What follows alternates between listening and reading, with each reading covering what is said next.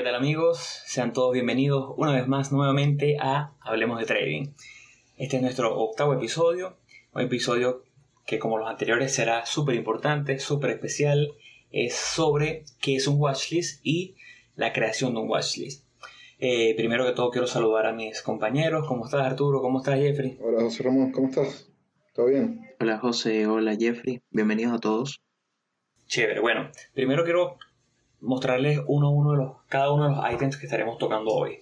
Comenzaremos con qué es un watchlist, la creación de un watchlist, herramientas para crearlo, eh, la creación con base fundamental, o sea, con análisis fundamental, eh, donde tocaremos puntos como sectores, earnings, ventas, market cap, EPS, entre otros. También hablaremos un poquito sobre la creación con base técnica, que es más o menos la ubicación del precio con respecto a unos moving average, el volumen promedio, volumen relativo, beta, entre otras cositas. Nombraremos un poco cómo es la creación de un watchlist cuando usamos lo que llaman tecnofundamentalista, que es el combinado de ambas. Y al final tendremos un pequeño eh, como debate entre cuáles son esos watchlists recomendados o watchlists que nosotros recomendamos a los principiantes para que sigan y se familiaricen con el mercado. Pero bueno, eh, para arrancar, quiero que Jeffrey tome un poquito la batuta y nos hable un poco él desde su perspectiva sobre el watchlist. Vale, gracias, José Ramón. Bueno, para empezar, vamos a entrar en lo que sería la conceptualización de lo que es un watchlist, que es básicamente tener una lista de posibles opciones o, o acciones alternativas en las cuales uno quisiera invertir y que se adapte más a lo que uno considera que es una entrada ideal y que se adapta a lo que, a lo que uno busca y espera del, del, mercado como tal para poder operar. Entonces, tenemos que tomar en cuenta que si vamos a operar, ahí tenemos infinidad de, o sea, tenemos un universo enorme de, de, alternativas, las cuales tenemos que comprimir. Si nos vamos al SP500, tenemos 502 acciones, son 502 alternativas en las cuales podemos invertir. Esto es bastante. Más aún si tomamos en cuenta que resultaría sumamente costoso invertir en todas, y que no, no termina siendo la opción más óptima. Es decir, esta es una, una estrategia que podemos optimizar mediante la experiencia, estrategia y algoritmos y parámetros que uno se vaya estableciendo. Entonces, básicamente, de lo que se va a tratar este episodio es de compartir cuáles son nuestras, eh, nuestros criterios, cosas que nos han ido llamando la atención, la atención y también eh, lo que, lo que nos ha ido dejando la experiencia. Y lógicamente aquí esto va a ser súper interesante porque vamos, eh, vamos a ir compartiendo opiniones que no, los, que no manejamos quizás los tres y ver en qué punto van convergiendo y dónde, dónde uno le puede sacar más provecho. Entonces, entre esto vamos a ir teniendo eh, parámetros, como puede ser liquidez, eh, que es algo sumamente importante. Invertir en, en acciones que tengan en un momento dado liquidez para poder entrar y salir, volumen. Eh, obviamente uno no va a querer invertir en algo en donde nadie esté prestando atención. Y, ahí se van, vamos a ir explicando varias de las, de, las, de las características que nos van a ir llamando la atención a nosotros, tanto de resistencia históricas, eh, resistencia previa, qué rangos de tiempo utilizamos y qué es lo que nos va llamando la atención tanto para invertir eh, para reducir la lista y, y, aquí esto lo pueden ir obviamente complementando con información que vayan consiguiendo en internet y recolectando de su propia experiencia, porque la verdad es que no tenemos la verdad absoluta y nadie la tiene, sino que cada quien va a ir creando su propio camino y su manera de, de gestionar su watchlist en función a su, en función a su aversión al riesgo. Entonces, dime Arturo, que querías comentar algo. Yo quería realmente como que resaltar un poco la, la importancia de, de, todo el tema de un watchlist y que también hay que, o sea, hay que estar consciente que cuando eh, uno crea un watchlist, esta lista de observación uno la tiene, eh, obviamente dependiendo de tu estrategia, uno va a ir filtrando acciones porque como tú muy bien dices, hay un universo muy grande de acciones y no todo el tiempo te van a estar dando las mismas acciones, te van a estar dando patrones o te van a estar dando eh, indicaciones para, poder tomar una buena operación. Entonces, eh, pero, eh, pero realmente, cuando tú haces, por ejemplo, y por eso yo decía que, se adecua mucho a, a, cuál es tu estrategia o a qué es a lo que tú te, te, te refieres, o sea, a qué es lo que tú te vas a dedicar como tal, ya sea swing trading, ya sea day trading, porque cuando uno hace day trading, uno se crea una lista de observación, no se crea eh, cierta cantidad de acciones y tú vas como conociendo tu acción, vas conociendo eh, lo que llaman la personalidad de la acción. Tú vas viendo, bueno, eh, cuáles son los movimientos que hace la acción, qué pasa si la acción abre con un gap a la baja, si abre con un gap a la alza, cuál es el movimiento promedio que tiene. Entonces, cuando tú haces day trading, uno trata de esa lista de observación mantener siempre los mismos nombres o tratar de mantener los mismos nombres de forma tal de que eh, puedas conocer muy bien las acciones. Ya cuando vas a swing trading, yo creo que, eh, y es mi opinión 100%, eh, uno todas las semanas uno va filtrando de este gran universo de acciones aquellas que te vayan dando patrones para entrar. Entonces, el watchlist para swing trading yo creo que es algo un poquito más dinámico que el que, el que es para day trading. Bueno, sí, es que también hay, hay parte la, eh, es, este, esta dinámica que va teniendo el watchlist en la que uno va buscando la manera de adaptarlo, tanto al tipo de operación como a semana a semana, porque muy posiblemente, es lo que al menos los tres hacemos, vamos a ir eh, cambiando y adaptando según las circunstancias del mercado. Ahora, no quisiera continuar sin antes hacernos publicidad, que es algo que siempre se nos pasa, y recordarles que uno, nos den follow en, en la red social en donde nos estén escuchando, Spotify, Apple, Apple Podcasts, iTunes, en donde sea que nos estén escuchando, eh, háganos eh, clic en follow para que estén pendientes de los episodios que, los episodios que vayamos sacando semana a semana. Eh, también quería recordarles que nuestra cuenta en Instagram es arroba hablemos.de.trading. Correo para feedback y si quieren hacer sugerencias o consultas, de repente eh, pedirnos que hablemos sobre algo en específico en un próximo episodio, eh, sería correo.hdt.gmail.com y en Twitter hablemos trading. Ahí es un poco distinto al, título del, del, podcast porque sí nos costó hacer, que pudiera encajar el nombre en lo permitido por usuario. Sí, sí, sí, está complicado. Así que, José Ramón, ¿qué era lo que quieres comentar? Bueno, eh, tomando un poquito eh, lo que venía eh, opinando Arturo, totalmente, ¿no? esto va a variar.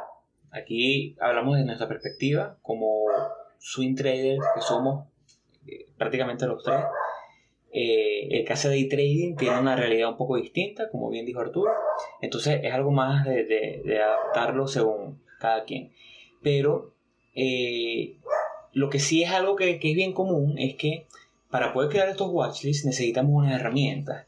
Y dentro de este universo enorme de herramientas que, que tenemos, nosotros recomendamos básicamente una que es la, una o dos que son las que más usamos nosotros. Una que es Finbis y otra que es Yahoo Finance.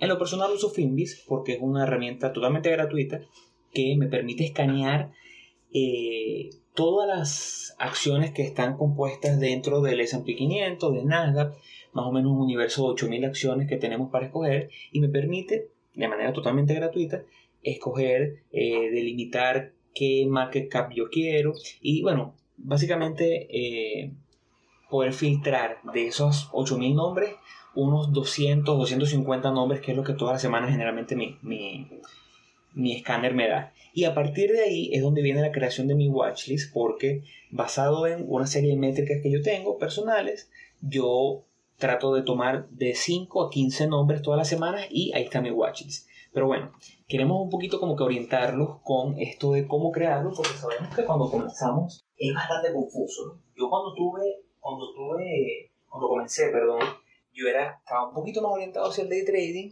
entonces me enfoqué mucho siempre en tener un número fijo de acciones, 5 o 6 nombres que siempre veía. Cuando pasó a swing trading, me pasó lo que comenta Arturo, ya no es básicamente imposible que los mismos 5 nombres todas las semanas me den patrones, me den entradas, entonces es donde tuve que adoptar el sistema que hoy tengo. Pero como esto es un, un sistema bastante, es un universo amplio de acciones, queremos enfocarnos básicamente en dos modalidades y una modalidad combinada. Eh, aquí quiero que Arturo me ayude un poquito más o menos como cuáles son estas modalidades que llamamos una con base fundamental y una con base técnica. Bueno, el, yo quería comentar que ahorita justo lo, lo que tú estás hablando de, de, de que tú tenías un, una lista de cinco nombres, diez nombres, y, no todas las semanas te daban entradas, era algo con lo que yo combatía mucho cuando, cuando estaba empezando. Porque, claro, yo, yo empecé con una lista de, de, observación bastante básica, inclusive era una lista que nos dieron en el curso donde, eh, donde yo hice el, sí, el, curso que yo, que yo realicé. Y, claro, yo utilizaba, eh, eh, utilizaba esos 10, 12 nombres para hacer day trading pero cuando quería hacer swing trading, yo solamente observaba esas mismas 10 eh, a 12 acciones. Y yo decía, mira, no puede ser que todo el mundo pueda hacer swing trading y a mí no me da entradas en ningún momento. Y eso crea mucho, eh, mucha ansiedad y eso crea mucho desespero por, por querer entrar al mercado. Y muchas veces cometí errores por simplemente apurarme a ver algo que no existía en ese momento. Entonces, claro, eso que, tú estás comentando del, de, mm, los, del watchlist, yo también utilizo Finbiz como, como principal para, para hacer, para, para hacer el, escaneo de las acciones semanal. Eh, yo creo que eso que, tú comentas lo, llegamos a conversar hace, hace varios meses, ¿no? No recuerdas, cuando, cuando tú estabas haciendo esa transición a, a, Swing y claro, es, más o menos salir de la zona de confort porque vienes viendo 10 nombres que los conoces que los ves siempre, que sabes, no sabes, pero bueno, tienes, estás muy familiarizado con MD, con, con Bank of America, y entonces de repente decirte, mira, no, yo creo que para hacer swing trading necesitas abrir un poquito la gama, entonces es también salir un poco de tu zona de confort porque estabas operando nombres y hoy te pasa, ¿no? Ahora todas las semanas operas nombres que nunca habías operado antes y ya no sientes esa necesidad de conocerlo como antes, o me equivoco. Sí, es que eh, exactamente, exactamente eso. O sea, tengo, eh, o sea, esos 10, 12 nombres los sigo teniendo en un watchlist. Aparte, no es el mismo watchlist eh, que, que, utilizo semanalmente.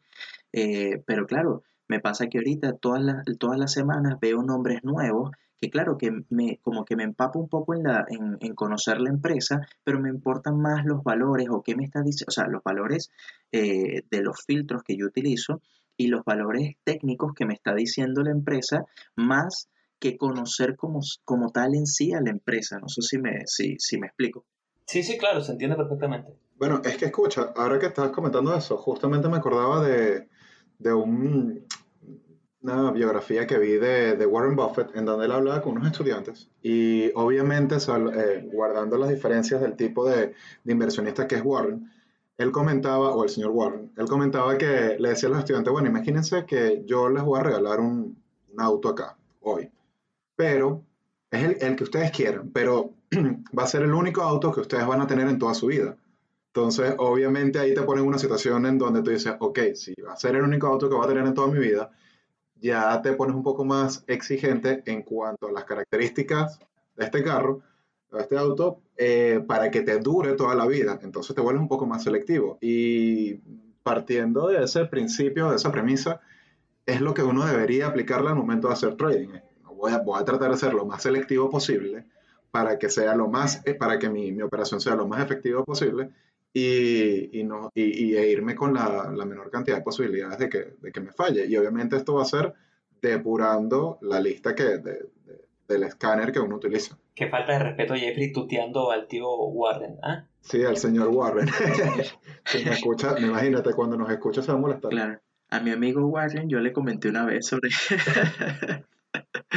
yo le digo buff, yo le digo buff, me da risa. Ya, entonces, bueno, retomando un poco con, con el tema de, del watchlist de forma fundamental, eh, en, esta, o sea, en esta página en internet que se llama Finbiz, eh, él tiene una sección donde dice Screener y ahí en Screener te da, eh, te aparecen una cantidad enorme de filtros que son de, manera gratuita, que es lo, mejor de todo, eh, que son tanto filtros fundamentales, técnicos, descriptivos, eh, y hay unos que son generales.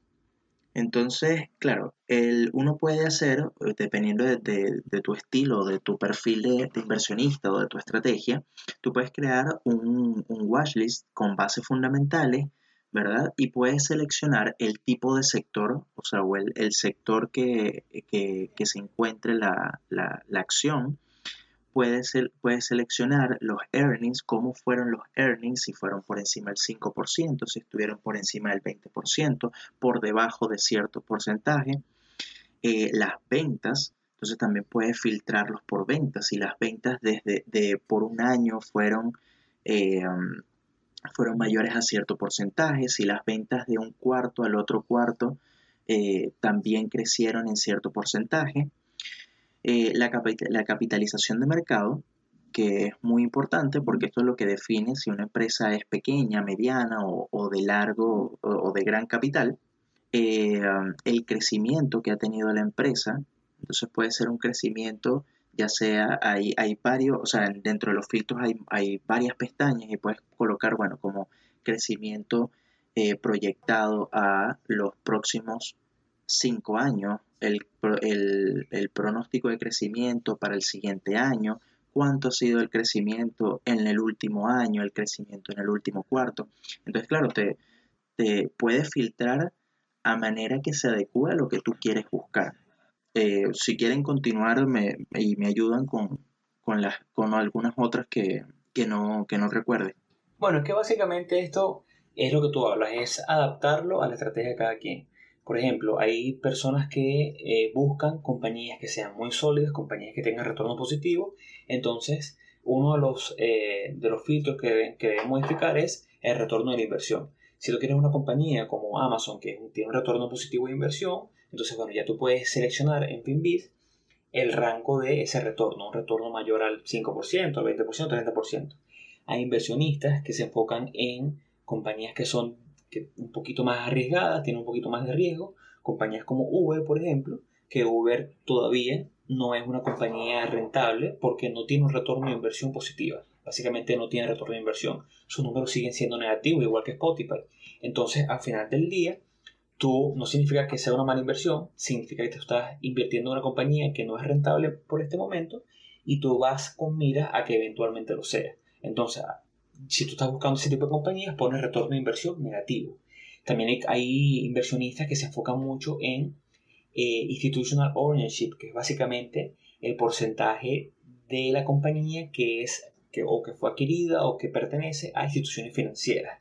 De esta manera, una compañía que tenga un institutional ownership de 90% significa que 9 de cada 10 acciones las tienen los bancos, los hedge funds y demás instituciones financieras que eh, básicamente te da como una sensación de, bueno, si los, si los grandes jugadores del mercado son los que en la actualidad poseen esta compañía, quiere decir que hay algo. ¿no? Entonces, bueno, al final del día, este, este tipo de screener con base fundamental te ayuda mucho a definir tu panorama como inversionista. Si buscas una compañía que tenga crecimiento en ventas, como habías dicho, o por ejemplo con el market cap, que es algo tan, tan específico, ¿no? Hay gente que le gusta compañías muy bien consolidadas, con market cap superior a los 100, a los 100 billones de dólares. Hay otras que le gustan compañías más arriesgadas. Por lo menos en lo particular busco siempre compañías por, por lo menos que sean por encima de los 500 millones de dólares. Compañías por debajo de eso tienen a ser muy, muy volátiles, tienen a ser compañías que, que valen 50 millones y de repente mañana valen un millón. Entonces, en base a eso, cada quien lo que recomendamos aquí es que estudien cada uno de estos ítems y que busquen la manera de adaptarlo a su estrategia. Si de verdad te interesa por qué te interesan los EPS, por qué te interesa el retorno de inversión. Y busca la manera de que estos filtros te ayuden a buscar las compañías que se adapten a tu estrategia.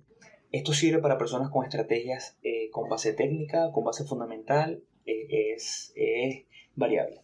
No sé si ahora quieren ayudarme ustedes un poquito con, con la parte de, base técnica o, sigo yo por aquí. Bueno, antes de, antes de saltar allá, no sé si lo habrán comentado, también deben recordar en, en que vaya con la tendencia, que eso es súper importante. Ver si la acción va con la misma tendencia del mercado, es decir, si el, el, mercado está en alza y la acción va a la baja, obvio, tú lo que quieres es que siempre vaya todo en la misma tendencia y que tenga la mayor cantidad de, que vayas montado en la ola, tanto del mercado como tal, como del índice, como del sector a la cual pertenece la acción y, por lo menos ahí uno tiende a usarlo como, como referencia las acciones líder de cada sector. Tesla, Amazon, Apple, Google, son acciones referencia. Entonces, la idea o, algo que muchos traders eh, aplican es que vaya según la tendencia, no ir en contra del mercado.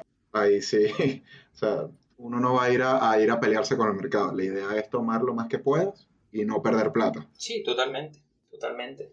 Y creo que eh, ahí toca más o menos el punto inicial que, que, vamos a hablar ahora. Yo, o sea, yo estoy totalmente de acuerdo con, con, lo que dice Jeffrey. Igual, Eh, eso es como la forma o la estrategia que, utilizamos los tres. Pero claro, puede ser que hay gente que, o sea, que su estrategia o lo que él quiera es ir en contra del mercado, cosa que no es, tota, no es, para, nada, no es para nada recomendable. Eh, pero claro, pero es, es, basar, es hacer, crear una lista, crear todo, o sea, filtrar las acciones que se adecúen a la estrategia que, tú quieras.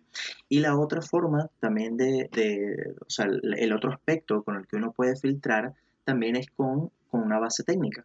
Entonces, uno puede filtrar las acciones eh, que estén por encima o por debajo de la media móvil de 20, de la, de la, de la media móvil de 50 y de la media móvil de 200. Eh, dependiendo de tu estrategia, puedes colocar que esté por encima, por debajo, que esté un porcentaje por encima o por debajo de dichas medias móviles. Eh, todo igual, eh, adecuándolo a, tu estrategia. También puedes colocar el precio, puedes filtrar las acciones por precio. ojo, bueno, como, como esta herramienta es gratuita, las opciones que te dan no son o sea, son variables, o sea, son variadas, pero no son tan variadas como, como podrían serlo. Por ejemplo, en el caso del precio, tú puedes filtrar las acciones eh, que sean mayores a 5 dólares, mayores a 10 dólares, eh, pero si tú quisieras un, un eh, no sé, un rango específico de, precio, ya tendrías que pagar la suscripción premium, que pero igual, sinceramente, funciona el, filtro de esta forma. También puedes eh, filtrarla por lo, que decía Jeffrey en, un momento, del el volumen promedio, que lo que va a indicar es la liquidez que va a tener la, acción. Eh, puedes colocar que sean por encima de cierto valor, por debajo de cierto valor, que se adecue nuevamente a, tu estrategia. El volumen relativo, que ya estamos hablando de el volumen que tiene actualmente la acción frente a los últimos días. Eh, también puedes filtrarlo eh, por el, beta y también por el short sale. O sea, realmente tienes muchas más, pero estas son las que, las que, yo, las que yo considero en, los filtros. Bueno, que yo quisiera aclarar a la gente que nos escucha que nosotros no tenemos ningún tipo de, vínculo ni afiliación con Finbis, para nada. Simplemente hablamos desde la experiencia. Eh, hay muchos escáneres, hay muchos, muchas páginas como esta. Lo que pasa es que a través del tiempo nos hemos dado cuenta que es la más efectiva, es la que es más cómoda para, para, usar, para usar en el día a día y si es verdad, hay una, hay una versión premium que te da acceso a muchas más cosas. Creemos que por lo menos para un swing trader es ideal. Y también quería acotar una cosita con respecto a, estos puntos que nombraba Arturo, y es que en lo particular, después de, este tiempo, de, los años en el mercado, tampoco es que sean tantos, pero he agarrado un poquito de experiencia. Esto de la ubicación del precio con respecto al moving average de 20, 50 y 200 me parece que es una de las cosas como que más importantes de, de todo mi proceso. Y es que al nosotros ubicar compañías que estén por encima de estas medias móviles, básicamente estamos buscando o encontrando, mejor dicho, lo mejor de lo mejor. Básicamente estamos enfocándonos en las compañías que en los últimos 250 y 20 días están por encima de su precio promedio. Entonces, es una manera de filtrar inmediatamente todo lo malo, todo lo que está por debajo del promedio, a enfocarnos en lo que está por encima del promedio, en los mejores nombres. Y a partir de ahí podemos agregarle una que otra cosa. Por ejemplo, eso que nombró Arturo al final de short sell eh, es un ítem muy importante también porque el short sell lo que nos indica es el porcentaje de las acciones comunes que están en el mercado que han sido shorteadas. Digamos que una acción eh, tiene eh, en el mercado una, digamos, mil acciones de venta normal y si tiene un short sell de 20%, estamos hablando que el 20% de esas mil acciones, o sea, 200 acciones, fueron shorteadas.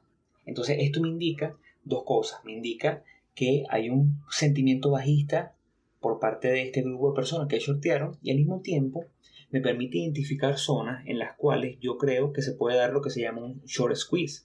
Un short squeeze no es más que la acción de cuando el precio pasa por encima de esos puntos donde cual la acción fue shorteada y el precio se dispara. Porque recordemos que una venta en corto, su stop es básicamente una orden de compra. Entonces, cuando el precio pasa por el stop de un short seller, básicamente funciona como una orden de compra que potencia este desbalance o balance entre la oferta y la.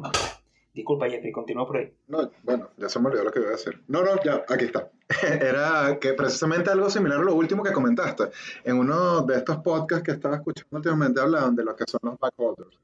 Eh, que al momento de identificar eh, tu, tu, resistencia histórica, tus soportes históricos, que también tienes que tomar en cuenta a la hora de, de, de, hacer tu, tu watchlist para seguir filtrando, este podcaster comentaba que en muchas ocasiones hay gente que compra en un X punto del, te pones a hacer tu análisis del, de la gráfica y ves que hubo una compra en X punto, la gente estaba esperando que, que, que reaccionara el mercado en X dirección, no fue así, va en dirección contraria, y entonces que esta, esta gente lo que está esperando es un gap up o un gap down para que para poder para tratar de que el precio se vuelva a acercar al punto donde ellos compraron y, y, así vender con la menor cantidad de pérdidas posible. No sé si estoy siendo lo suficientemente gráfico.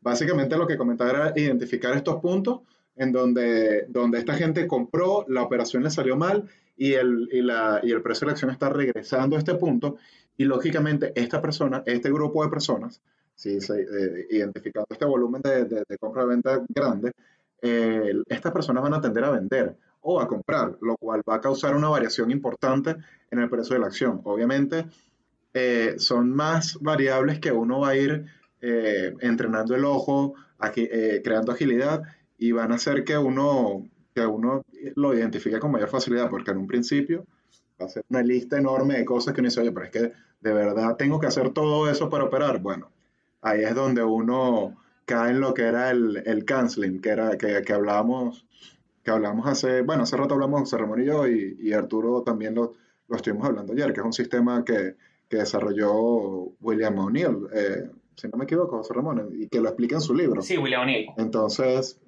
bueno, sin ánimos de, de, entrar en, lo, en la definición de, de, lo que quería decir cada una de las letras de Canceling, que es C-A-N-S-L-I-M, es un sistema que, en el cual él se enfocaba en depurar al máximo las alternativas para operar solamente lo que cumpliera con este sistema. Y de verdad que era bastante riguroso. O sea, evaluaba earning per share, el, incremento de los earnings en los últimos cinco años, si eran acciones líderes del mercado, líderes de un sector, eh, la dirección del mercado en un determinado momento. Y para no, o sea, sí, no vamos a, a hacer el, el, podcast completo sobre esto, que de verdad vale la pena. Estaría para hacer un podcast completo analizando eh, esta, esta, estrategia, eh, sí les recomendamos que busquen los libros de William O'Neill o investiguen del Cantlin, o, en YouTube. En YouTube hay cualquier cantidad de información al respecto. Así que es un dato o información súper relevante que hace que uno empiece a cambiar un poco su perspectiva y agregar herramientas a ese checklist del, del watchlist. Eh, sí, José Ramón, ¿qué querés decir? Bueno, que básicamente eh, William O'Neill y su libro y su técnica de, de, trading, de inversión, está muy, muy ligado a este siguiente punto, que es lo que hablamos de el combinado, el tecnofundamentalista, como lo hemos, lo hemos llamado el día de hoy. Y es que William O'Neill es como ese Jeff, o sea, más adelante seguramente tendremos un, episodio en el cual hagamos como una especie de, de, de, compartir sobre su libro y sobre su vida y sobre cómo, cómo él creó este sistema que, que es espectacular. Pero una de las cosas que él hace es combinar estas dos cosas, la base técnica y la base fundamental. Tanto así que, para poner un ejemplo, él, una de las cosas que más se enfoca es en el eh, Earnings Per Share, EPS, y en las ventas. Entonces, ¿qué hace él para, para filtrar? Él se enfoca en compañías que tengan un crecimiento de ventas trimestrales de por lo menos 15-25% y un crecimiento de las EPS de un 15-25%. Entonces, a él, al él hacer eso, se está enfocando en compañías que tienen un crecimiento abrumador, tienen un crecimiento que cada trimestre en el último año han aumentado 25% sus ventas, lo cual es bastante, ha aumentado 25% sus eh, IPS, eh, entre otros números, y una vez que él tiene esto, no simplemente invierte en una compañía basada en lo fundamental, sino que al haber delimitado lo fundamental, se enfoca ahora en la parte técnica. Y una vez que está en la parte técnica, él busca una base, busca un patrón, generalmente él, usa el cup and handle, eh, él enfoca, se busca, busca un patrón y una vez que encuentra el patrón es que opera. Pero las cosas van de la mano. Él nunca entra en una compañía solamente porque las earnings y, los, y las ventas hayan sido eh, positivas o hayan tenido ese porcentaje que él busca sin tener la base técnica. Si él no tiene una base técnica, si él no tiene un patrón y tiene unas buenos fundamentales, espera que se forme el patrón para poder entrar. Viceversa, si tiene una compañía que tiene un muy buen patrón en la gráfica, pero no tiene las ventas, no tiene los EPS, no tiene los earnings, no entra. Entonces, esto es un poquito esa combinación. Y es una combinación que nosotros, en lo personal, los tres usamos bastante, porque si bien nosotros somos eh, muy trader técnicos, eh, sí usamos factores fundamentales como sectores, eh, market cap, EPS y varias cosas que nos gusta eh, meter sobre la marcha. Es como ya ha dicho Jeffrey, ustedes hoy ven toda esta lista de cosas y lo ven abrumador, piensan que bueno, son muchos los pasos, pero realmente son cosas que se van entrenando y poco a poco verán más fácil y poco a poco encontrarán como que ese nicho, ese nicho en el cual ustedes podrán de cierta manera, eh, invertir más fácil, ¿no? Porque ya van a tener un sistema bien definido. Ahora, yo quería, eh, con esto que, que, tú comentaste de lo de O'Neill, todavía él teniendo esa, esos filtros que son técnicos y, o sea, que son de la parte técnica y de la parte fundamental, todavía aún y así, eso no es el santo grial del trading. Eh, y es algo que, que, es bueno que todo el mundo, o sea, que todas las personas que nos escuchan y que son principiantes en esto entiendan que independientemente de la estrategia, independientemente de, lo que uno, eh, sea, de, cualquiera, sí, sí, de la estrategia y de la cantidad de validaciones que le quieras colocar a tu, a tu operativa, eh, el mercado puede hacer cualquier cosa. Entonces, eh, todavía el O'Neill con todas sus, con, con, su muy buena estrategia, porque me parece una muy, muy buena estrategia, eh, a él le aparecían, me imagino que le deben aparecer operaciones una o dos cada tres meses, porque las formaciones que él, buscaba y los patrones que él estaba buscando de la forma técnica son patrones que se consiguen después de un pullback. Entonces, eh, no, no, era algo que le aparecía en todo momento. Entonces, y todavía aún y así, eh, no tenía, o sea, no, no era que él entraba en esa operación y le iba a ser positiva 100% porque el mercado puede hacer lo que él quiera.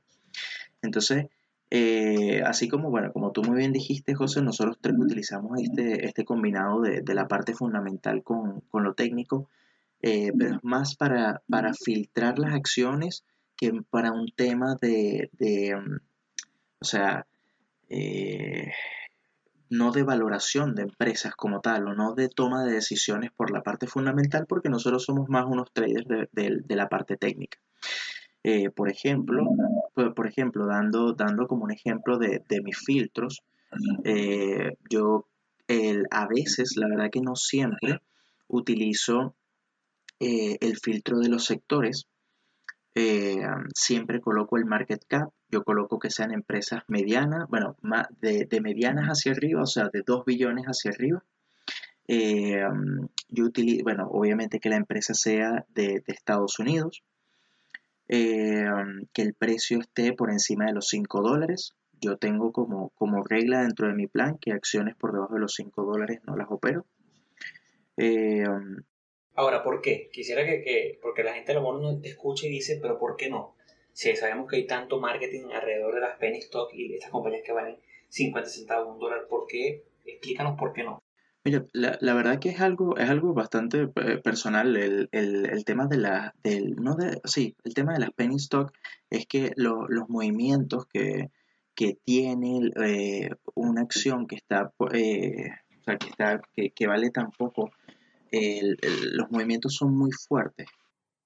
Sí, que básicamente eso, pues tratamos de, alejarnos de, estas, de, estas, de estos nombres de un dólar o dos dólares porque son, primero están como que se enfocan ahí los day traders que, que, manipulan un poquito más el mercado, porque son compañías que son muy poco líquidas, compañías muy pequeñas. Entonces, para evitarnos esos problemas, nosotros siempre nos hemos enfocado en, mayores a 5 dólares y, incluso creo que tenemos tiempo que no tocamos nada menor a 10 dólares.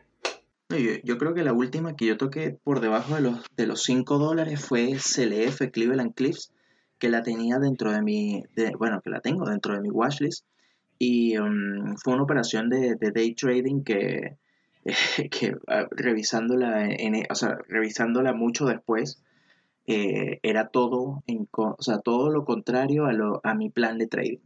Eh, y obviamente ahí me di cuenta de muchos errores que tenía. Eh, todo el mercado iba al alza y, y, la operación fue, fue al corto. Fue positiva la operación, pero, pero independientemente... Pero no la volvería a tomar. Pero no la volvería a tomar. O sea, no. Así mismo.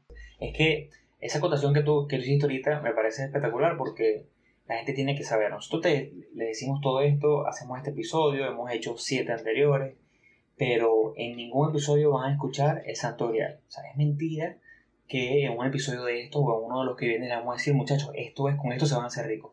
Porque sencillamente no existe. No existe esa, eso. Será sumamente responsable.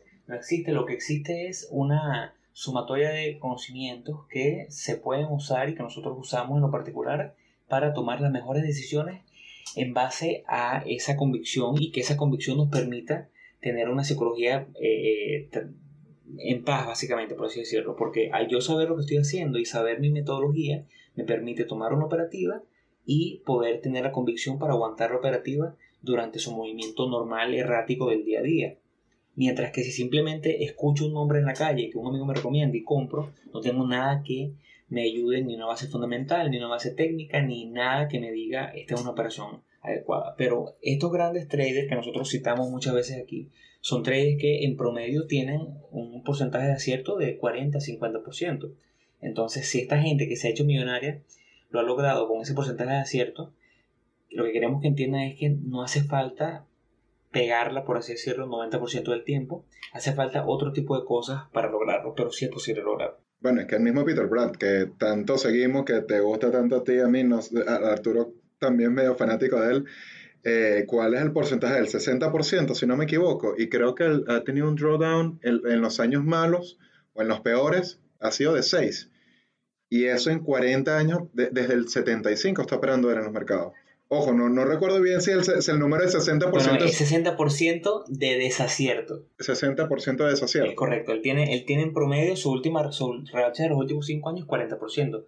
Y aún así, eh, saldrá en el último libro de Market Wizard como uno de los, de los grandes traders. Y, bueno, Sale el 3 de noviembre. Market Wizard es uno de los libros que siempre hacemos referencia en privado y bueno, eventualmente también tendremos a lo mejor unos episodios en los cuales vamos a debatir un poco sobre los libros. Pero bueno, ahora queremos llegar a la parte eh, donde les recomendamos a ustedes unos watchlists. Y esta parte eh, viene porque cuando nosotros comenzamos siempre eh, hablamos de 8.000 acciones. Si, si, tomamos en cuenta las OTC son más de 12.000. Entonces siempre es difícil cuando comenzamos porque saltamos de una a otra. Entonces nosotros recomendamos que todos los principiantes, independientemente del, del tipo de operativa que hagan, sea de trading o sea un trading, tomen un tiempo para enfocarse en 5 o 10 nombres y que los vean día a día, porque de esa manera te vas a familiarizar un poquito con su movimiento. Arturo bien lo comentaba temprano. No sé si Arturo quisiera retomar un poquito las bondades de por qué es importante o por qué es bueno enfocarse en unos nombres cuando se comienza. Bueno, el, um, o sea, importante que el watchlist o sobre todo el, el o sea, esta lista de, de observación eh, tenga o incluya a todos los sectores de, la economía, o la gran mayoría, por lo menos unos cuatro o cinco sectores de la economía. Eh, de forma tal de que puedas ver, como en plano general, eh, cómo se están moviendo los distintos sectores dentro del mercado. Entonces, eh, yo, por ejemplo, cuando, cuando inicié, yo tenía para la parte de, del sector de, tecnología, yo seguía a, a AMD y AMU, AMD que es Advanced eh, Micro Devices y MU que es Micron United, que son dos empresas de semiconductores, están dentro de la misma industria eh, y están dentro del mismo sector. También dentro de ese mismo sector tecnológico, pero de otra, eh, bueno, realmente están dentro del sector de comunicaciones, que es como una, una ramificación del sector tecnológico. estaba Snapchat y estaba Twitter. Eh, esas ambas acciones también estaban dentro del watchlist. Tenía del sector financiero, tenía Bank of America y tenía Citigroup. Tenía del sector de, energía, tenía, o sea, del sector de industrial, tenía a Devon y tenía Marathon Oil. Y de la parte de materiales tenía a Cleveland Cliffs y a Freeport eh, FCX, que es, no, no me acuerdo el, nombre completo de, la empresa, que eran dos empresas que se encargaban de uno del cobre y otro del acero. Entonces, esas fueron eh, ahí estamos hablando de ocho nombres, eh, ocho, sí, ocho nombres que yo monitoreaba todos los días, observaba todos los días cuáles eran sus movimientos, cómo se comportaban en comparación al mercado, y lo que, estaba, lo que hacía era eh, eh, o sea, compararlas inclusive con empresas de su mismo sector. Por ejemplo, AMD, las comparaba, AMD y del sector tecnológico las, las, las comparaba con empresas como eh, Apple, que son empresas que tienen, muy, o sea, tienen un gran peso dentro del mismo sector. También dentro del sector de, comunicaciones estaba Netflix, que también es otra empresa que eh, que, pesa mucho dentro de ese sector. Eh, en el sector financiero, realmente Bank of America tiene bastante peso. Bank of America, Citigroup, ahí está Mastercard, está Visa, eh, JP Morgan, Goldman Sachs. Hay muchas empresas que, tienen, tienen un cierto peso, aunque el, aunque el sector financiero, la distribución es bastante equitativa. en el sector de, de energía, bueno, incluso ahora eh, recordando un poco más, también empresas como todas las que son de la FAN, eh, Facebook, eh, Google, Amazon, todas esas empresas son empresas que son líderes en su sector, por lo tanto esas empresas también hay que agregarlas al watchlist para que tú puedas comparar las empresas que tú estás, o sea, las que tú estás como observando, compararlas con lo que son su competencia dentro del mismo, dentro de la misma industria y dentro del mismo sector. Yo, bueno, aparte de eso, también hay que tener los índices principales de forma tal de que puedas tener como la visión global. Y sé que es mucho, es mucha información, pero, eh, pero hay que tener un watchlist que, que te dé como una visión bastante completa de cómo se está moviendo tu acción o cómo se está comportando dentro del mercado y dentro de su sector. Bueno, otra cosa, añadiendo a eso que comentaste, que yo llegué a hacer en algún momento, bueno, lo sigo haciendo porque de repente me da curiosidad, es que todos estos traders súper reconocidos, a ver, nivel de Rey Dalio, por dar un ejemplo, por citar uno, eh, tienen sus portafolios que son públicos. Entonces uno los puede buscar en internet y ahí, y ahí de repente uno ve en qué está invirtiendo él, y sirve para empezar a guiarse. Por lo menos de ahí yo llegué a sacar un par, ETF, un par de ETF de mercados emergentes y que me llamó la atención y dije, oye, pero ¿por qué él tiene tanta plata acá? Además de la afinidad que uno pueda tener con, con Ray Dalio o cualquier otro, sencillamente porque le llamó la atención. Y es una manera de ir, eh, de ir teniendo o agregando, agregando opción, acciones, que digo opciones como alternativas, de ir agregando acciones al, al watchlist para, para ir conociendo un poco más el mercado, porque al final vamos a estar claros, eh, y todos lidiamos con eso. ¿Por qué, nos ya, por, qué se, por qué voy a invertir en una acción o cómo empezar a buscar una, cómo determinarla, cómo filtrarlo? Entonces, esos son, no sé, de repente son tips para ir, eh, que uno puede ir implementando. Y, estas son personas que, imagínate, son una eminencia de la, de la inversión. Son una eminencia total de la inversión. Y es que, y es que, o sea, eh, también hay que pensar que todas estas personas, llámese Ray Dalio, llámese Warren Buffett, todas esas em, personas que son grandes inversionistas, tienen, como tú dices, sus portafolios públicos, porque ellos tienen que hacer toda, cada movimiento que ellos hagan, como son de mucha, de muy, eh, es mucha cantidad de dinero, lo que hacen es que eh, tienen que declarar, tienen que hacer declaraciones de la SEC, o sea, planillas, llenar una planilla por cada movimiento, cada compra que, que, vayan a hacer, pero, eh, tiene, o sea, pero uno puede ver su portafolio eh, y puedes ver cómo ellos diversifican dentro de todos los sectores su portafolio y la cantidad de dinero que van a, que van a, a, invertir. Entonces ellos dicen, bueno, mira, yo tengo un 14% al sector tecnológico, un 20% al sector de, de, inteligencia artificial. No sé, o sea, por, por dar un ejemplo. Eh, y entonces, claro, y uno, y uno dice, bueno, ajá, pero ¿por qué no? O sea, si, si, es, si ellos tienen una cantidad de data, ellos tienen unos analistas que les dicen en quién invertir, Tienen un montón de minions trabajando para ellos, claro. Claro, porque, ¿por qué no invertir en las acciones que ellos tienen y ya? Tal cual. Pero entonces el problema está en que quizás la estrategia, o sea, es válido, es válido. O sea, yo no, no es que lo recomiendo, no lo recomiendo, es válido hacerlo, eh, pero, eh, pero es un tema de que la estrategia de esos fondos de inversión va a ser seguramente muy diferente a la estrategia que tú quieres hacer. es más, va a, ser, va a ser muy diferente a la cantidad en tiempo, va a ser muy diferente en eh, cómo va a manejar la, la, la acción. Entonces, eh, hay muchos más factores que no puedes, o sea, que, que, que hay que considerar antes de, de hacer ese tipo de, de, cosas. Bueno, es que ahí es donde está la, donde radica la importancia de tener el watchlist y de uno tener su criterio que determine la creación de su portafolio según su adversión al riesgo. Eh, porque si nos vamos por ese mismo canal, caemos en el dilema de Robinhood. Yo no tengo Robinhood, creo que ninguno de ustedes dos tampoco, pero sí he visto que eh, Robinhood es una aplicación que te da, ojo, no, no es que la aplicación sea mala, eh, quiero aclarar eso antes, no es que la aplicación sea mala, pero sí te da la posibilidad de que te da eh, recomendaciones y las recomendaciones van basadas en las acciones que más se compran en su plataforma e incluso he visto críticas, gente que dice, no, es que ellos te colocan una acción que sencillamente no tiene ningún, ninguna ningún soporte fundamental ni técnico, sencillamente lo ponen para que la gente lo compre y la gente va y lo compra porque les aparece ahí fácil y, y dicen, nada, esta es.